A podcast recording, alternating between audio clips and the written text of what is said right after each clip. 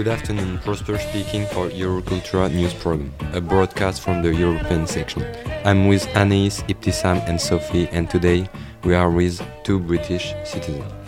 So, hi, Michelle Chibio, you from England, and you left the UK 23 years ago, Yes, that's right. and you living, you have been living in Corsica for 16 years. That's right, yes. You're an English teacher, Yes. is that okay? Amanda Susini, you're um, you from a small town in Hampshire, Yes, that's right.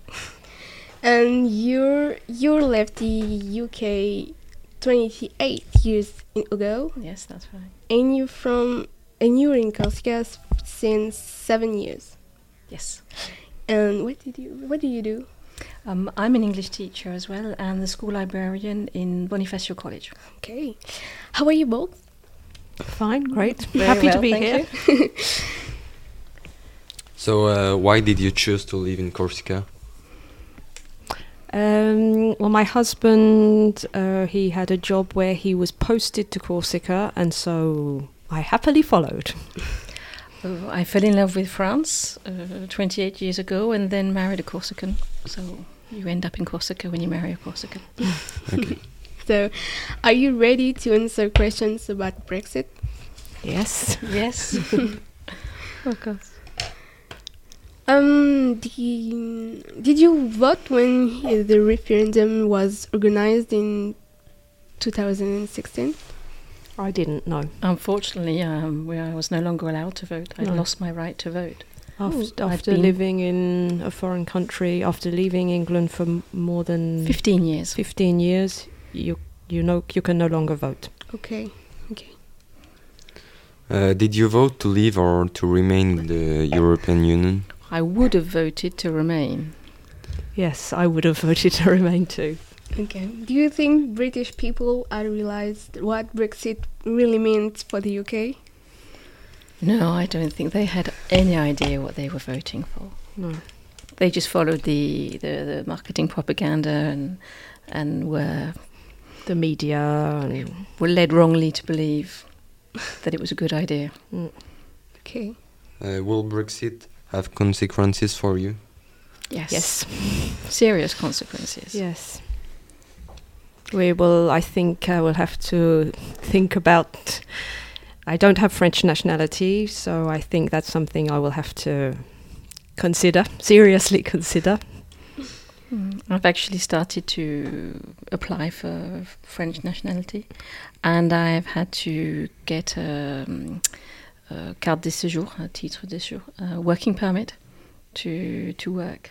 Um, I have a valid working permit now for the next five years, but after that, if I don't have French nationality, then I'll have to renew it. It's quite a complicated procedure, so so yeah, it's got a lot of consequences for us.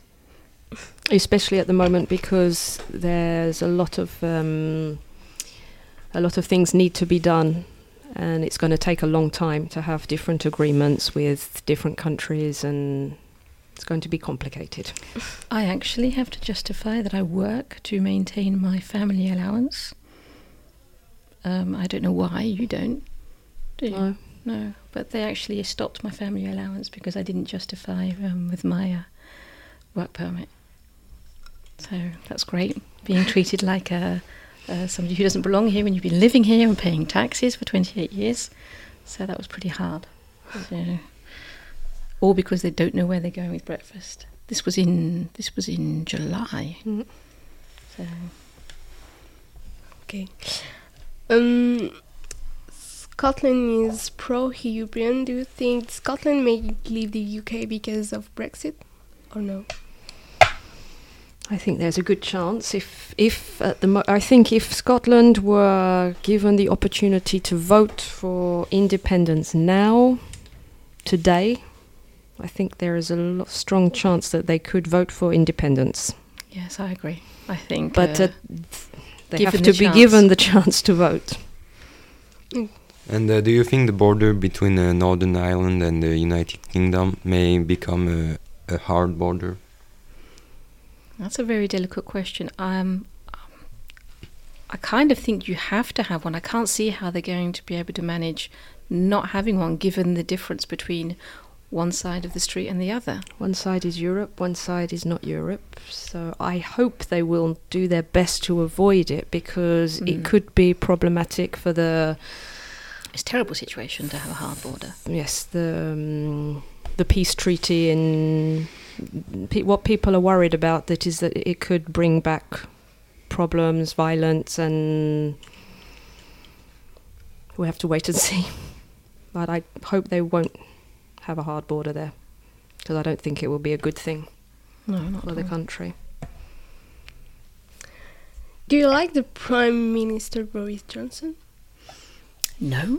I No, Why? has anyone?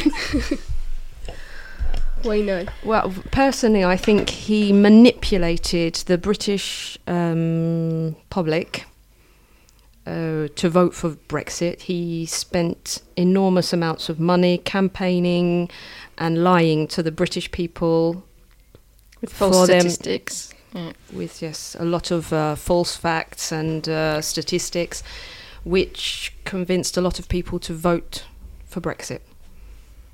I don't think actually he even believes in Brexit, but he saw it as an opportunity to get into power. Yes, And I think he, for him, it was just a uh, he couldn't give two hoots one way or the other. It's just a question of him getting into uh, 10 Downing Street. yes, because And as it worked. soon as Brexit was voted for, he Not stepped problem back. Yeah, exactly.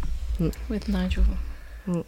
Good old Nigel, both of them. And Dropped he's- the hot hat and gave it to Theresa. And Boris Johnson's haircut is particularly appalling. Uh, did you like Theresa May when she was the prime minister? I felt sorry for her because she had a very hard job to do. It was not an easy position to take up. and she voted to remain. She didn't vote. Uh, she voted. She was. She was a Remainer. She didn't want to leave, but she and she said. I- think I admired her because she was. She did the job that she. Well, she tried to do the job that she was that she said she would do, but uh, it didn't work. I know, it was um, manipulated by Boris Johnson. Yes, again. So he knew it wouldn't work and he knew that he would be able to get in there afterwards. Mm, Because he came flying back as soon as he could yes. To get in there. So I feel sorry for her. Mm. Do you feel European? Very. Yes. Why? because I have I was brought up in the UK. I my parents are British. My children are French. My husband is French, so for me that's being part of Europe. Yeah, same here. And I've lived in Europe for so long. Um, I've always felt European, going backwards and forwards between the two countries. Um, even though initially we had to have work permits to work in France, Yes, we did. uh, once that was passed over and we didn't no longer had needed them, um, for me it's always been transparent living and working in both countries. when when I heard initially in 2016 about the Brexit vote, I woke up in the morning and I looked on my phone and I saw that the referendum with the referendum the British had voted to leave Europe and I cried Mm. because I felt very strongly Yeah. about it so I was in England at the time. Um, even though I didn't have the right to vote, I was there, and I spent the whole. I watched the the referendum on television all night long, and I saw the results come in. Um, Mm. My family actually were very pro stay, so pro remain. So of course they were all convinced that they were going to yeah remain. I so was convinced that they would remain nobody could. We were all very surprised. Mm. But then when you saw the the results of the vote and why, then And uh, how do you imagine the United Kingdom after the Brexit? What will change? Um, I feel very sad for the younger generations. I had the opportunity to come to France and work um, and go backwards and forwards. I could work in England, study, uh, come back in France, work, study. Um, I had this freedom of movement throughout the whole of Europe. So I chose to come to. I fell in love with France and stayed in France. But I have friends that went to Italy, to Spain, um, and people that actually just travelled and studied um, while working. And that's such a rich access that have to such a rich culture. It's just so important for the young generation to be able to have that freedom of movement, and the British no longer have it, and the French, Italians, and Spanish no longer have that access to England, Mm. which I think is such a shame. So, uh, and I think the United Kingdom will will suffer. Yes, financially, I think I'm not an expert on economics, but I, I think it will.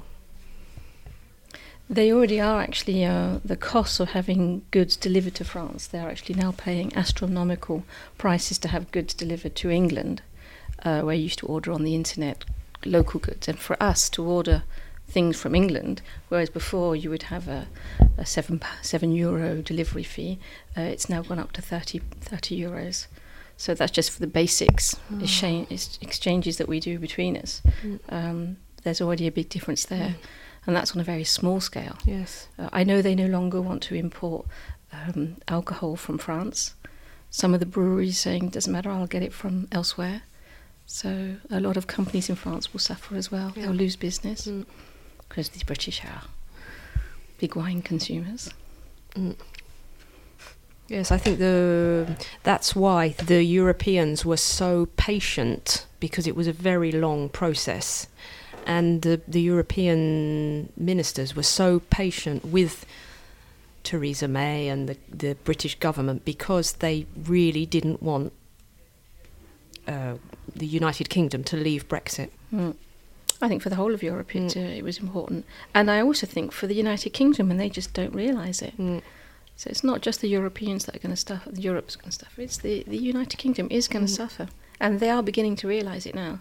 I think if you gave them the opportunity to re-vote, they would vote to stay. yes, I think so too. Maybe that's just hopeful thinking. So thank you for coming today and thank you for answering to our questions. Um, good luck for Thank you very much. Thank you. Goodbye. bye bye. bye.